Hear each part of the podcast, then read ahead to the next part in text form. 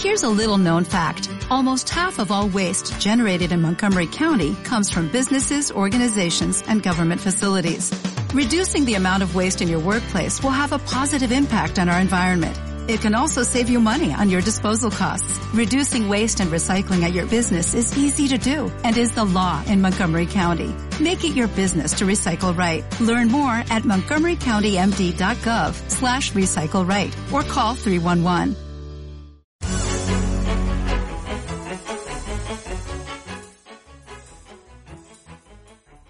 ¿Qué tal? Bienvenidos una vez más al Inversor Inquieto. Mi nombre es Jorge Martínez Soto y en el día de hoy, estamos en el, en el caso supuestos, vamos a alejarnos un poco de los mercados financieros y nos vamos a centrar en un supuesto mucho más práctico, como es una de las principales preguntas que nos están abordando. Es una pregunta que no nos estaba abordando años anteriores, pero que cada vez más y sobre todo con esta transición que estamos viviendo nos ronda eh, la cabeza, ¿no? La pregunta es, ¿es buen momento para comprar un coche eléctrico? ¿Qué pros y qué contras tiene la compra de un coche eléctrico? ¿Va a ser el futuro? ¿Los coches eléctricos serán el futuro?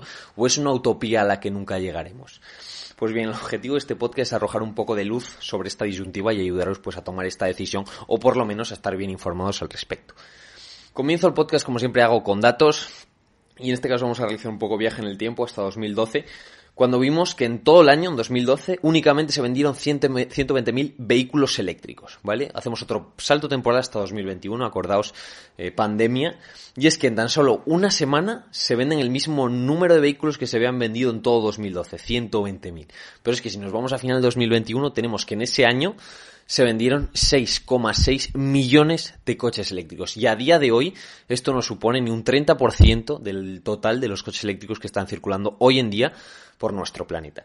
¿Qué es lo que vengo a decir esto? Eh, pues que es una tendencia imparable, que se han juntado una serie de factores que, que han hecho que el mercado de un cambio en este sentido lo estamos viendo sobre todo en las antiguas no productoras de manufactureras de, vehículos, estoy hablando de Volkswagen, de Ford con más de 70 años de historia y que venían perfeccionando el vehículo del motor de combustión, pero que ahora se están pasando al motor eléctrico, ¿no?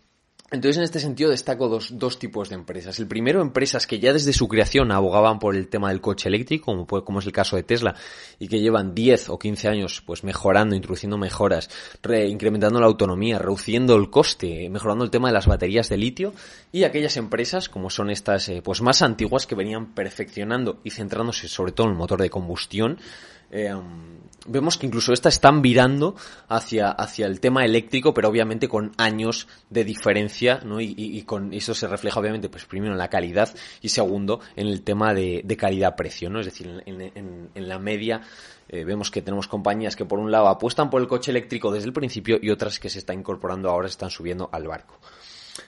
Eh, para llevar a cabo esta decisión, para tomarla de forma correcta, vamos a analizar una serie de pros y de contras, ¿vale? Estos son los que yo he identificado, probablemente haya más. Pero bueno, eh, mi objetivo aquí es tratar de ser lo más imparcial posible y tratar de, de comentaros cosas que no sabéis y que os puedan ser útiles. Comenzamos con los pros, ¿vale? Hay varias circunstancias, y esto es algo innegable, que están produciendo que el coche eléctrico sea el claro vencedor en el escenario, sobre todo a largo plazo, del automóvil a nivel mundial, ¿vale? ¿Cuáles son? Primero, todo este tema ESG, de las tecnologías renovables, de la sostenibilidad, de la conservación del planeta, eso es algo que ha venido para quedarse, que funcionará más o menos en función del momento de mercado en el que nos encontremos, pero que sí que es verdad que existen una serie de criterios, los 2030, firmados por un montón de naciones en las cuales se comprometen a realizar este cambio. Y esto pasa también por el sector del automóvil.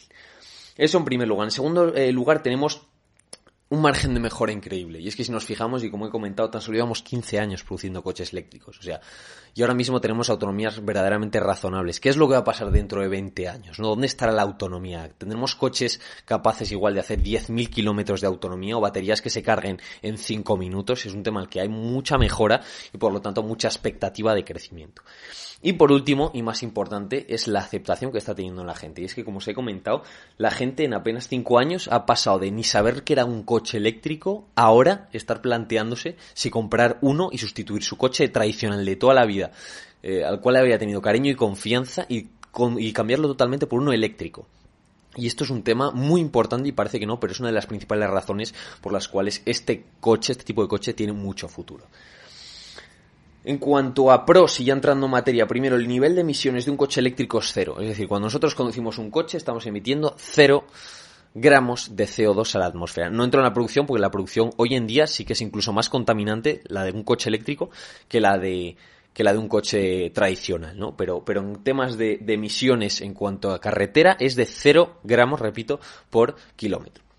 Segundo, eficiencia energética. Nosotros, y esto es una cosa que mucha gente no sabe, cuando vamos a echar gasolina, el 50% de la gasolina que echamos eh, se quema, se combuste, pero no produce energía, ¿vale? Esto es un tema de un fallo que, que es imposible de mejorar, eh, bueno, o por lo menos no se ha mejorado, y que por lo tanto esto a nivel eficiencia eh, reduce en este caso el, el, la cantidad, bueno, tanto la eficiencia del coche como la cantidad de eh, gasolina que, que, podemos almacenar. Eso en primer lugar. En segundo lugar tenemos que el coche eléctrico aprovecha el 90% de la energía que se le distribuye, ¿vale? Entonces en este sentido, en cuanto a eficiencia energética, tenemos también un claro ganador que es el coche eléctrico. Tercero, recarga más barato, ¿vale? Aquí me he puesto a sacar números y he hecho una media, ¿vale? He puesto que una persona normal eh, de media eh, pues conduce 30 días al mes y eh, hace de media 100 kilómetros al día eh, entre idas y vueltas, ¿vale? Puede ser más, puede ser menos, pero teniendo en cuenta estos datos, con un coche que consuma de media unos 6, unos 5 litros, una media bastante baja, y poniendo también una media de 1,5 euros el litro de gasolina y 1,4 euros el litro de diésel, que ahora están bastante más caros, nos sale un coste mensual de 278,82 euros eh, para este mes en cuanto a gasolina y 211,35 euros para diésel, ¿no? Si lo llevamos al otro lado, el coste energético, tenemos que, en este caso, eh, recargar nuestro coche durante 30 días realizando 100 kilómetros eh, al día es de 100 euros, ¿vale? Es decir, que lo hemos reducido a la mitad.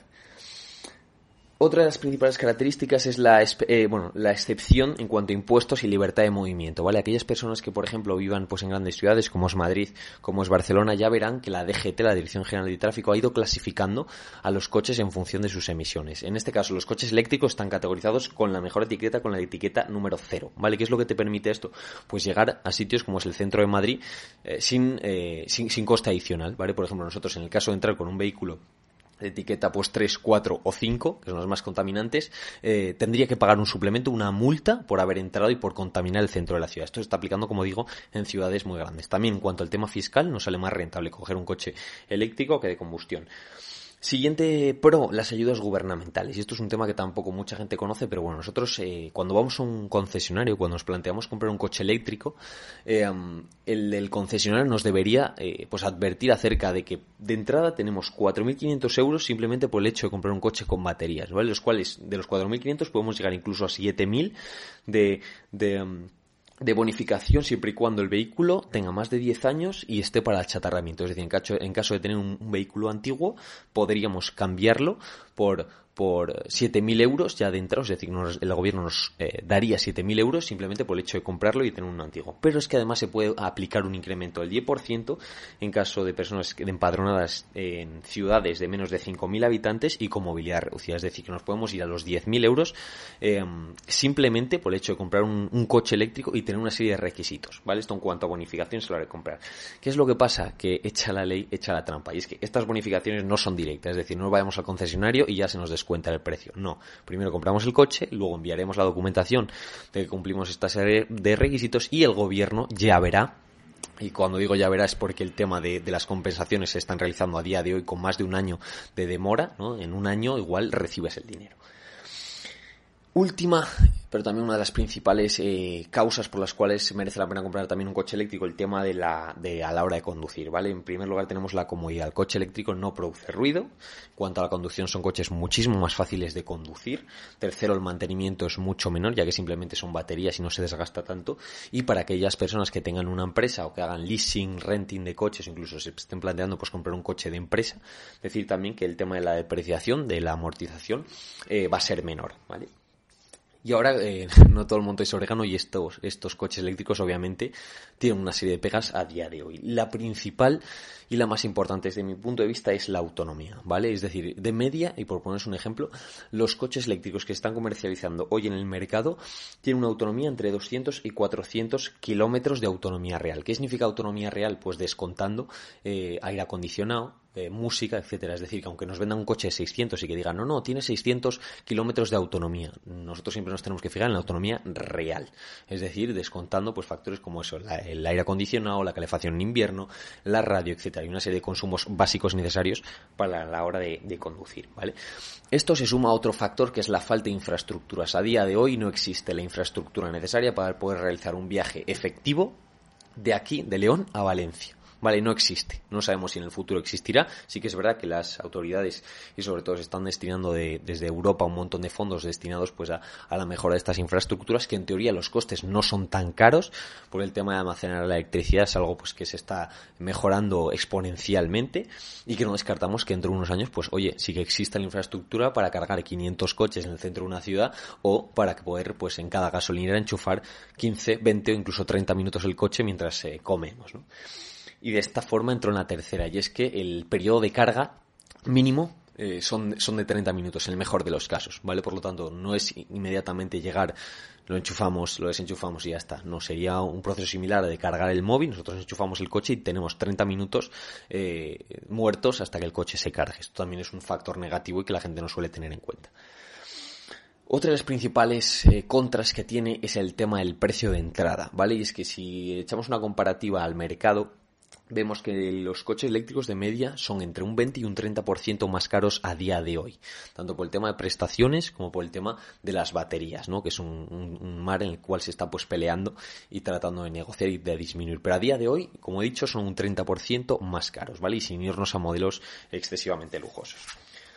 Conclusión, hemos visto una serie de pros, hemos visto una serie de compras y ahora la decisión la tiene que tomar cada uno. Nosotros sí que es verdad que recomendamos que, por ejemplo, para aquellas personas que em, tengan, pues, o, que realicen habitualmente viajes largos, a día de hoy no recomendaríamos comprar un coche eléctrico. ¿Por qué? Porque no renta ni en el tema del precio, ni sobre todo en el tema de la autonomía, ni por el tema de la infraestructura. ¿Vale? Ahora mismo, como he dicho, es inviable hacer viajes largos con 400 kilómetros de autonomía y sin estaciones de carga en la mayoría de las ciudades de España. Es inviable. Pero, por el contrario, tenemos aquellas personas que viven en ciudades eh, como es, por ejemplo, Madrid, grandes ciudades, etcétera, que viven pues relativamente lejos de sus trabajos a 15-20 minutos y que un coche pues de 200 o de 400 kilómetros de autonomía puede ser más que suficiente para ir y volver al trabajo o incluso moverse por la ciudad, ¿no? Por, por mencionar también el tema este del, de la DGT y el código cero, ¿no? Entonces, para aquellas personas que realicen viajes largos, que estén acostumbradas a, a largos desplazamientos o que los necesiten, que viajen mucho, no recomendaríamos todavía comprar un coche eléctrico. Para aquellas personas que están en ciudades pues grandes, pequeñas o medianas, pero que se mueven en un círculo de en torno a 40, 50, 60 kilómetros, el coche eléctrico está comenzando a ser más que una opción razonable. Pues nada, este es el análisis. Agradeceros tanto la confianza como la atención y esperamos que lo pongáis en práctica y que, y que entre todos pues contribuyamos poco a poco a una mejora y una implantación del coche eléctrico, ayudados también obviamente por los gobiernos, autoridades y las propias compañías que están mejorando día a día porque el coche eléctrico sea accesible para todo el mundo y para todos los precios. Y nada, quién sabe si en un futuro eh, estaremos todos con coches eléctricos, incluso con naves espaciales. Pero bueno, así es como están las cosas a día de hoy. Nada más que añadir por mi parte y eh, un abrazo. Nos vemos en el siguiente podcast.